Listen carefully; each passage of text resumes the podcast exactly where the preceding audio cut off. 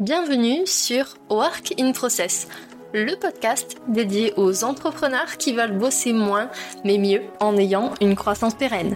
Alors, si vous voulez allier croissance et sérénité, performance et flexibilité, abonnez-vous. Ce podcast va devenir votre outil préféré. Je suis Marine Aubaré, business designer. Ma passion Décortiquer vos problèmes et vous proposer des solutions innovantes et performantes. Bienvenue dans l'aventure. Bonjour à tous, c'est Marine et vous êtes sur Work in Process, le podcast qui vous permet de bosser moins mais mieux et surtout de bosser sur votre business. Aujourd'hui, je voulais creuser une réflexion avec vous. Est-ce que c'est possible de transformer un hater en fan? Vous savez, on a tous affaire sur les réseaux sociaux à des critiques, des détracteurs, des haters de temps en temps. Ça peut être euh, sur les réseaux sociaux, encore une fois, ça peut être dans les commentaires clients ou ailleurs. Et je me suis posé une question, c'est ces personnes qui nous donnent une énergie, est-ce qu'on ne peut pas la métamorphoser et transformer certains détracteurs en fans inconditionnels de notre business? Alors si le sujet vous intéresse, comme moi, bah, je vous invite à écouter pour voir où nous mène cette réflexion.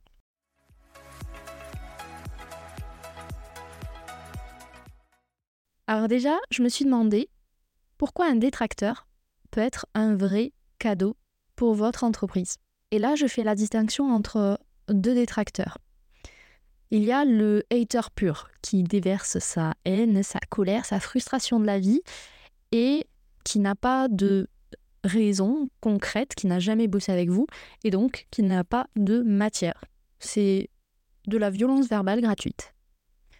L'autre détracteur, c'est par contre quelqu'un avec qui vous avez peut-être déjà échangé, avec qui vous avez peut-être aussi travaillé, et qui est mécontent.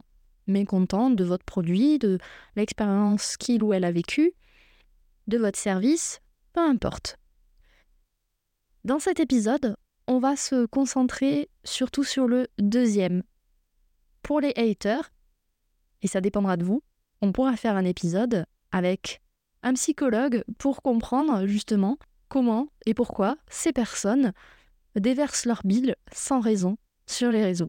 Alors, je reviens à ma question initiale. Pourquoi un détracteur peut être un cadeau pour votre entreprise? À mon sens, il nous donne des informations directes sur ce qui ne leur va pas ou ce qui peut ne pas fonctionner dans votre business. Dans les relations, les gens sont des miroirs, c'est-à-dire qu'ils vont refléter euh, des aspects de qui l'on est. Et pour l'entreprise, c'est pareil. Ils vont refléter certains aspects du produit, du service qui nécessitent des améliorations. Encore une fois, quand c'est constructif. Je dirais aussi que avoir des détracteurs, c'est positif parce qu'ils vous donnent en quelque sorte l'opportunité de montrer que vous êtes à l'écoute et que vous prenez en compte les besoins de tous vos clients et pas seulement les plus satisfaits. Et puis, l'idée que j'aime beaucoup, c'est si on réussit à transformer un détracteur en fan inconditionnel de votre business et de votre marque, vous allez créer une histoire incroyable qui montre comment votre business résout les problèmes et prend soin de ses clients. Et ça, en marketing, si je ne dis pas de bêtises, c'est un outil très puissant.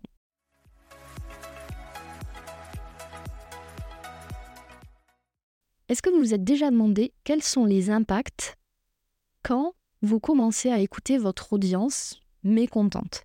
À mon avis, il y en a deux principaux. Le premier, c'est que votre entreprise gagne en crédibilité. Les gens aiment la transparence.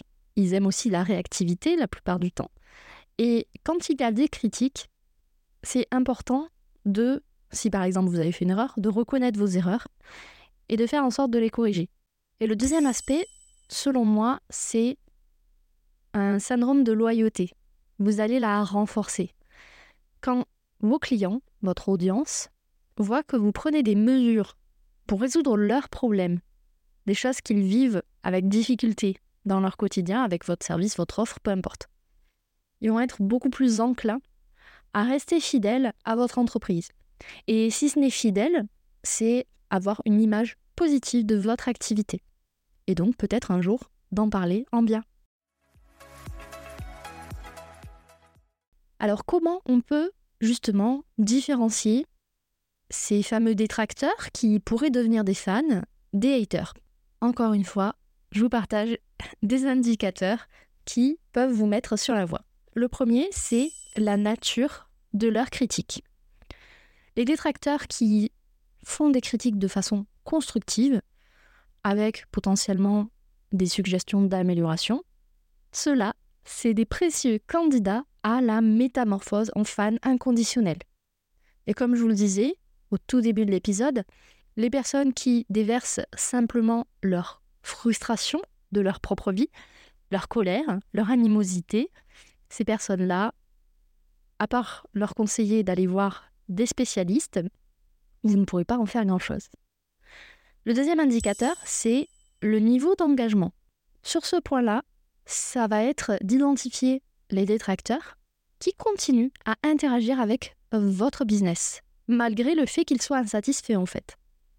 Et ces personnes-là attendent probablement un geste de votre part pour les aider à vivre un changement.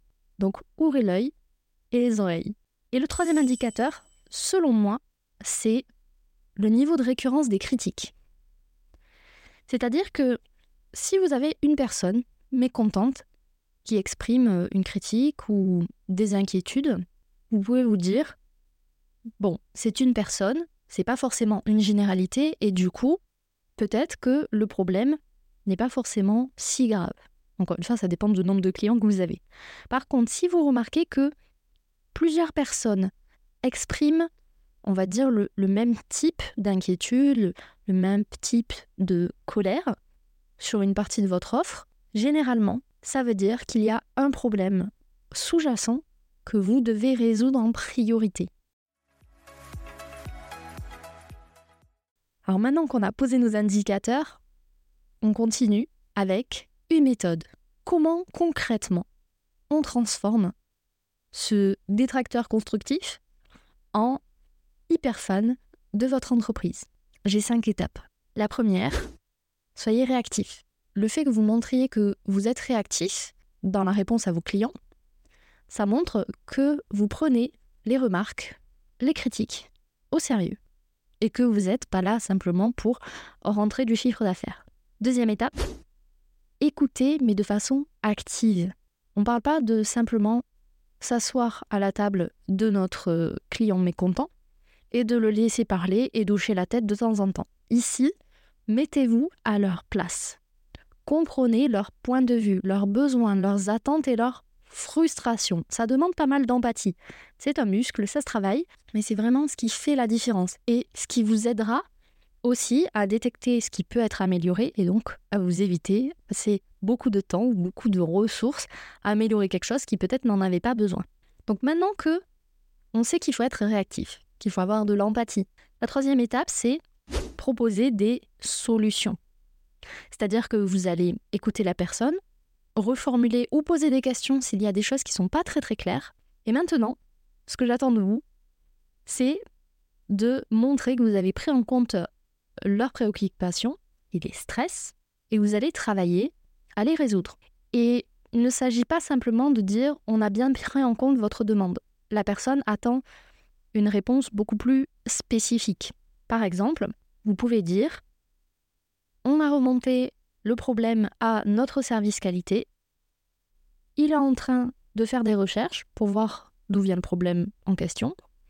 Et on revient vers vous sous 72 heures. Là, la personne, en termes d'animosité, elle va diminuer d'un niveau parce que elle a une échéance, elle a une réponse un petit peu plus spécifique que simplement dire on a bien pris en compte votre demande et surtout elle sait à qui elle peut s'adresser pour avoir des informations. Dans notre exemple, un service qualité.